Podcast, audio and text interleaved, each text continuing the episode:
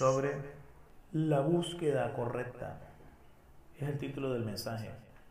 Y para ello vamos a basar nuestra enseñanza en el libro de Isaías, en el capítulo 6, versículos del 5 al 7, dice, entonces dije, ay de mí, que soy muerto, porque siendo hombre inmundo de labios y habitando en medio de pueblo que tiene labios inmundos, han visto mis ojos al rey Jehová de los ejércitos. Y voló hacia mí uno de los serafines, teniendo en su mano un carbón encendido, tomado del altar con unas tenazas, y tocando con él, sobre mi boca, dijo, y aquí que esto tocó tus labios, y es quitada tu culpa, y limpio tu pecado. Que Dios añada bendición a su santa y bendita palabra. Para que nuestra búsqueda sea correcta, es necesario que nuestro corazón sea transformado. En el, el texto que acabamos de leer, vemos cómo Isaías es llevado delante de la presencia de Dios. Y cuando Isaías es llevado delante de la presencia de Dios, la experiencia de Isaías es verse enfrentado a su, propio, a su propio pecado y a su propia iniquidad. Isaías se ve estar enfrentado a las circunstancias que le rodean, que es el pecado del pueblo, y a su propio pecado. La santidad de Dios confrontó la vida de Isaías y confrontó la vida de Isaías en su condición pecaminosa. Porque para acercarnos a Dios tiene que estar en evidencia las cosas que no le agradan a Dios. Dios es luz y en Él no hay tinieblas. Y cuando hay tinieblas, y en nosotros hay tinieblas, porque si hay pecado en nosotros hay tinieblas. Las tinieblas que hay en nosotros irán pasando en la medida que la gracia de Dios, la misericordia de Dios, la palabra de Dios, la vida de Dios se va manifestando en nosotros. Entonces las tinieblas irán pasando. Pero mientras que en nosotros haya pecado, habrá tinieblas. Y esto fue lo que le pasó a Isaías cuando estuvo delante de Dios. Quedó en evidencia su iniquidad y su propio pecado. Y como cristiano he venido aprendiendo esto, he venido entendiendo que entre más uno se santifica, más queda en evidencia la conducta pecaminosa de uno. Entre más uno Dios le da sabiduría, queda más en evidencia la necedad que está arraigada en el corazón. En realidad, no podemos gloriarnos si tenemos una vida de santidad, no podemos gloriarnos si llevamos una vida en la que estamos creciendo en sabiduría delante de Dios y delante de los hombres, porque la sabiduría que Dios nos da y la santificación que Dios imparte en nosotros evidencia cada vez más nuestra propia iniquidad. O sea, entre más nos santificamos, entendemos más cuán pecadores somos. Y entre más crecemos en sabiduría, entendemos cuán necio es nuestro corazón y entre más crecemos en conocimiento de Dios, entendemos cuán ignorantes somos. Por eso el apóstol Pablo dice que el que quiera saber algo, hágase ignorante. Amado amigo que me escuchas, hermano que me escuchas, Dios quiere transformar nuestro corazón, porque del corazón del hombre es que salen las cosas malas. Jesús lo dijo, del corazón salen los adulterios, la lascivia, la codicia, los homicidios, el odio, el rencor, la falta de perdón, el menosprecio, el odio hacia el prójimo. Del corazón salen las cosas malas. Por eso Dios está enfocado en transformar nuestro corazón y por eso nuestra búsqueda tiene que estar dirigida a buscar un cambio en nuestro corazón. La Biblia enseña claramente que uno de los principales propósitos de Dios es que sea cambiado nuestro corazón, que el propósito principal de Dios es transformar nuestro corazón. Dice en el libro de Ezequiel, capítulo 11, versículos del 19 al 20, dice, y les daré un corazón y un espíritu nuevo, pondré dentro de ellos y quitaré el corazón de piedra de en medio de su carne y les daré un corazón de carne, para que anden en mis ordenanzas y guarden mis decretos y los cumplan y me sean por pueblo y yo sea a ellos por Dios. Es necesario que Dios transforme nuestro corazón para nosotros poder tener una vida que le agrade a Dios. Es necesario transformar nuestro corazón para que nosotros podamos andar en obediencia delante del Dios Todopoderoso. Por eso nosotros tenemos que enfocar nuestra búsqueda. Nuestra búsqueda correcta debe estar enfocada que nuestro corazón sea cambiado. Cuando nos dirigimos a Dios para que Dios escudriñe lo que hay en nuestro corazón. La Biblia nos enseña que Dios le dijo a los israelitas, para esto te afligí, para que veas lo que hay en tu corazón.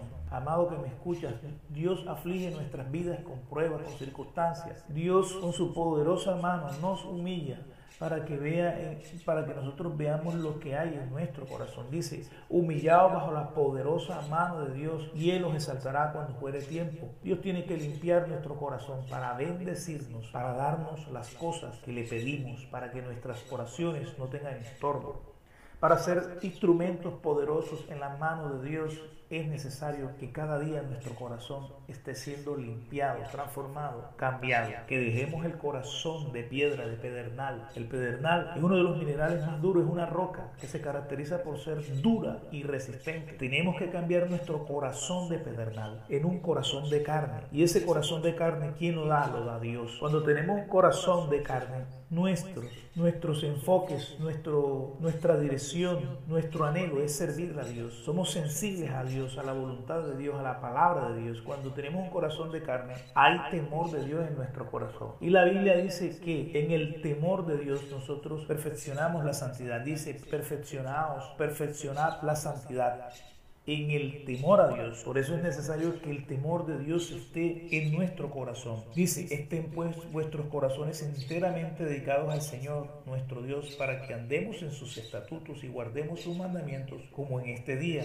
Primera de Reyes 8, 61. Es necesario que nos dediquemos al Señor, que nos dediquemos a Dios en oración. Cuando nos dedicamos a Dios en oración, cuando buscamos a Dios, cuando buscamos la presencia de Dios, esa presencia de Dios va a poner en evidencia que hay en nuestro corazón, como le pasó a Isaías, al profeta. Y ya Isaías venía sirviendo a Dios, ya venía sirviendo como profeta. Isaías tiene una experiencia y dice que veía al Señor en su templo, que sus faldas llenaban el templo y que había serafines a su alrededor, y que los serafines, debido a la santidad de Dios, con dos alas cubrían su rostro, y con dos alas cubrían sus pies, y con dos alas volaban. Esta es la santidad de Dios que ni aun sus criaturas que, que moran alrededor de Él pueden descubrir su rostro delante de Él. Dios es un Dios santo. Sus faldas llenan el templo. Y cuando Isaías fue delante de Dios, lo que quedó en evidencia fue su condición pecaminosa. Y podemos servirle mucho a Dios y podemos ser muy usados por Dios, pero en nuestra vida hay pecado, en nuestro corazón hay cosas que tienen que ser cambiadas. Oscuro y profundo es el corazón del hombre. ¿Quién lo conocerá? Yo, Jehová, que escudriño la mente, que pruebo los corazones. Dios prueba nuestros corazones para sacar lo que hay en él, para que seamos transformados, para que seamos cambiados. Si Dios quiere poner su ley en nuestros corazones, sus mandamientos, sus propósitos, sus deseos, sus planes, quiere Dios poner en nuestro corazón.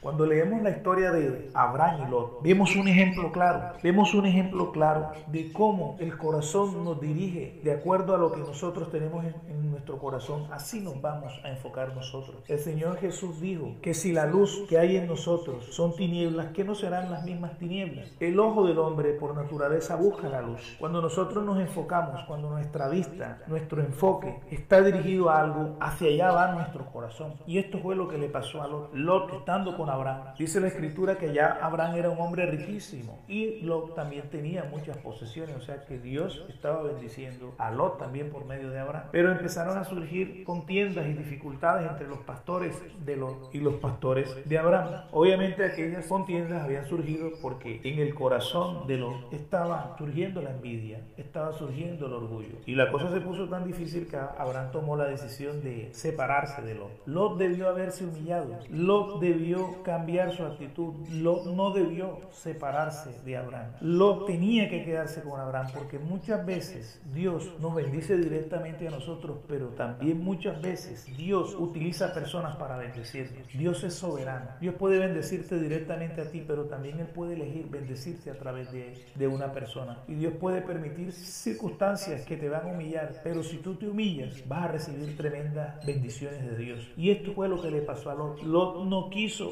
humillarse. Lot no quiso el segundo lugar. Lot quería tener la posición de Abraham. Lot quería, bendito sea Dios, estar en el mismo nivel de Abraham. Lot no quería el segundo lugar. Lot quería el, primer lugar. Y por eso es que Lot abre sus ojos y dice que vio la llanura del Jordán hacia Sodoma y se llenaron sus ojos y vio aquel lugar como Egipto. Y dice que Lot se dirigió hacia aquel lugar abandonando a Abraham. Y nosotros conocemos la historia de Lot, el final de Lot y todo lo que Lot sufrió. Cómo Lot fue eh, en cierta ocasión rescatado por el mismo Abraham. Cuando se apartó de Abraham, vinieron las calamidades a la vida de, Lot, vinieron los problemas. Prosperó, sí prosperó. Quizás Lot dice que, que aumentó sus tiendas hasta Sodoma, pero la escritura ahí mismo advierte que los hombres de Sodoma eran hombres muy malos y Lot no tuvo esto en cuenta. Podemos dirigirnos hacia un camino de prosperidad, podemos dirigirnos hacia un camino donde vamos a hallar progreso, pero la pregunta es, a ese lugar que nos dirigimos, ¿qué hay en ese lugar? ¿Será que nos conviene espiritualmente? ¿Será que le conviene a nuestra familia ese lugar? Por eso tenemos que tener una búsqueda correcta desde el corazón, para que cuando nosotros dirijamos nuestra vista, nuestra vista se dirija hacia la voluntad de Dios. ¿Sabes? Abraham le permitió a Lot escoger el, camino que él quisiera o escoger el lugar que más a él le conviniera. Y él se fue hacia los lugares donde había más pastos verdes, porque no andaba por fe, andaba por vista. Y Abraham lo dejó. ¿Y sabes por qué Abraham lo dejó? Pudiendo él hacer primero la lesión, lo dejó porque Abraham no andaba por vista,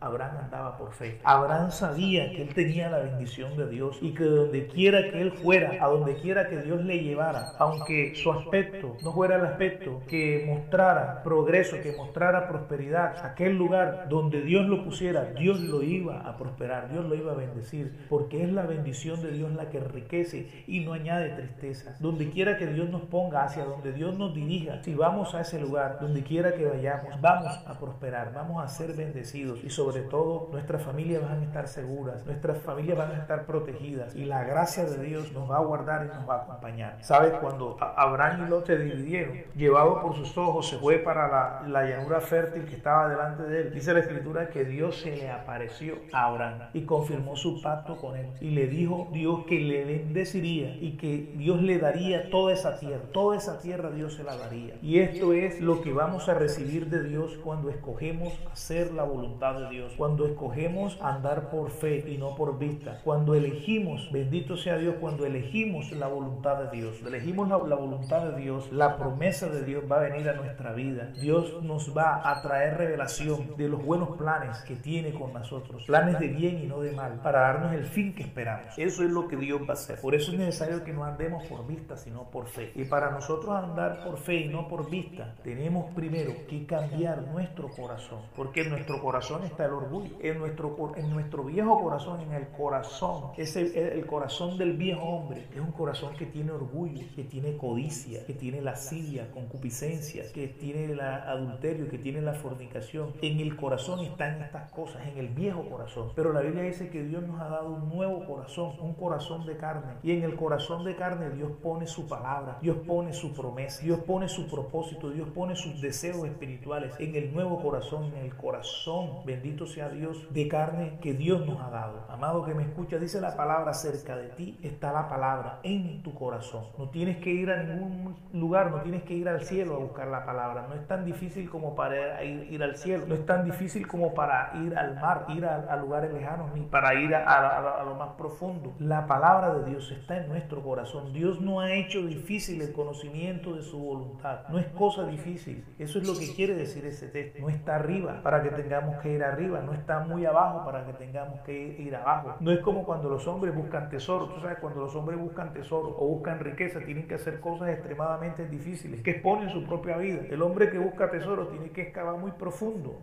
¿A qué profundidad no hacen los mineros las minas para escarbar oro, para buscar el oro? A grandes profundidades. La palabra de Dios no es así, la voluntad de Dios no es así, los propósitos de Dios no es así. Y cuando buscamos los propósitos de Dios que están en nuestro corazón, que están delante de nosotros, no solamente hallaremos bendiciones, sino también riqueza. Así como Dios enriqueció a Abraham. Cuando, cuando Dios eh, llamó a Abraham, dice que Abraham se volvió un hombre muy riquísimo. Tenía muchas posesiones porque la bendición de Dios es la que enriquece y no añade tristeza. No necesitamos buscar posesiones, no necesitamos buscar riquezas. Las riquezas vendrán a nosotros. Las promesas de Dios nos alcanzarán. Las bendiciones de Dios te alcanzarán. La bendición de Dios te alcanzará. Las riquezas de Dios, los bienes te buscarán a ti. Tú no tienes que buscar los bienes. Estos vendrán a ti. La gente traerá los bienes a ti, traerá los recursos a ti, los pondrá a tus pies. Cuando le sirves a Dios con un corazón sincero, cuando le sirves a Dios con un corazón obediente, cuando le sirves a Dios con un corazón humilde, Dios pondrá a tus pies todos los recursos y todas las cosas que necesitas para el ministerio, para tu vida, para tu familia y aún para disfrutar, porque la Biblia dice que Dios da las cosas abundantemente para que las disfrutemos. Pero si nosotros ponemos delante de nuestro corazón la codicia, la envidia, el orgullo, la soberbia y dejamos que que nuestro corazón siga lo que desean nuestros ojos, vamos a un camino de perdición, a un camino de fracaso, a un camino de derrota como le pasó a Lot en Sodom, que a la final quedó arruinado. O tuvo muchas posesiones, pero al final de su vida no solamente perdió las posesiones, también perdió a familiares, perdió a sus yernos y perdió a su propia esposa. ¿Por qué? Porque no puso a Dios delante de él. No puso el plan de Dios, no puso el propósito de Dios, no quiso seguir al varón de Dios que era Abraham. No lo quiso seguir, quiso seguir sus propios planes, quiso hacer las cosas a la manera suya y el resultado fue ese. La descendencia de Lot vino a ser una descendencia mala, perversa, y de la descendencia de Lot fue los hijos de Moab. El pueblo de Moab, los moabitas, eran hombres pervertidos, hombres perversos. Toda esa cultura fue una cultura perversa. ¿Y por qué? Porque su padre les marcó ese destino por su desobediencia y por andar por vista y no por fe. Todos los pueblos que fueron enemigos acérrimos de Israel fueron los moabitas, a pesar de que ellos en su descendencia, sus ancestros, eran familiares y ellos lo sabían. Pero estos eran enemigos. Enemigos, ¿por qué? Porque unos eran, descendían de, de la voluntad de la carne, más otros descendían de la voluntad de Dios. Lot siguió la voluntad de su carne, más Abraham siguió la voluntad de Dios. El resultado, los hijos de Lot nacieron